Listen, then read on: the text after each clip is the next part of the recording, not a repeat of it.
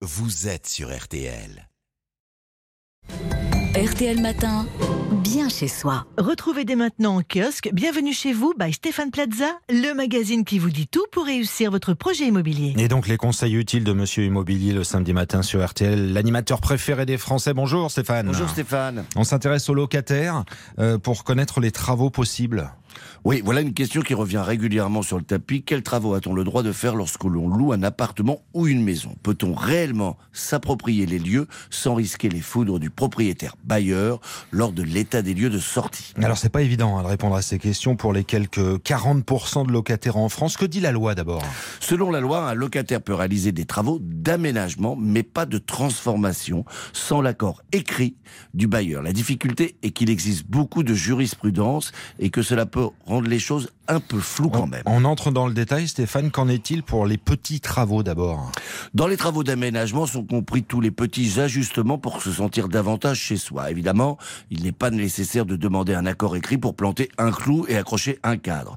Le locataire peut également choisir de repeindre un mur ou de changer le revêtement au sol, mais vaut mieux rester dans des tons neutres. Si vous souhaitez changer le sol par un sol de même nature, changer la couleur de la moquette, c'est de l'aménagement. En revanche, si vous changez la nature du sol en remplaçant un parquet massif par un parquet flottant, cela représente une moins-value pour l'appartement à la sortie. Dans ce cas, vous pouvez soit perdre votre caution, soit vous engager à remettre le bien en l'état, ce qui aura un coût. Évidemment. Et pour la peinture? Pour les murs peints, la législation souligne que cet aménagement ne doit pas perturber la relocation du bien par la suite. Si le locataire peint son mur d'une couleur neutre, il est dans son bon droit. Mais si l'artiste que vous êtes, Stéphane, transforme son logement en véritable œuvre d'art sans demander la permission, vous pourriez vous retrouver en difficulté. Le meilleur conseil, évitez d'aller dans les extrêmes pour ne pas avoir de problème à la sortie. Et dans quel cas, Stéphane, a-t-on besoin de cette fameuse autorisation écrite obligatoire? Pour les travaux de transformation, il nécessite un accord écrit du propriétaire bailleur, par exemple, remplacer la baignoire par une douche, changer de place la cuisine ou casser une cloison. Le bailleur peut alors demander à son locataire de tout remettre en état à ses frais. Cela peut même aller plus loin si le propriétaire se rend compte de la transformation en cours de route. Imaginons un gentil voisin qui appelle pour prévenir qu'il semble y avoir de gros travaux dans son logement.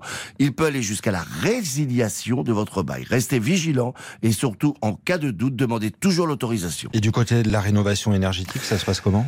Côté chauffage et isolation, la nouvelle loi climat et résilience fait bouger les choses. Le locataire n'a désormais plus besoin de l'accord écrit systématique du propriétaire pour se lancer dans des travaux, s'il le souhaite. Le locataire demande au bailleur son accord par une lettre recommandée avec accusé de réception. S'il n'a pas de réponse au bout de deux mois, le locataire peut lancer les travaux.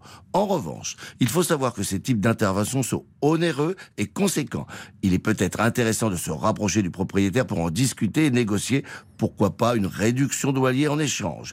Car cela représente un vrai investissement pour le locataire et une amélioration non négligeable pour le bailleur. Vous voilà prévenu et informé, c'est signé Stéphane Plaza, c'est le samedi matin sur RTL. On peut réécouter évidemment le podcast, le replay à disposition sur euh, l'appli RTL. C'était bien.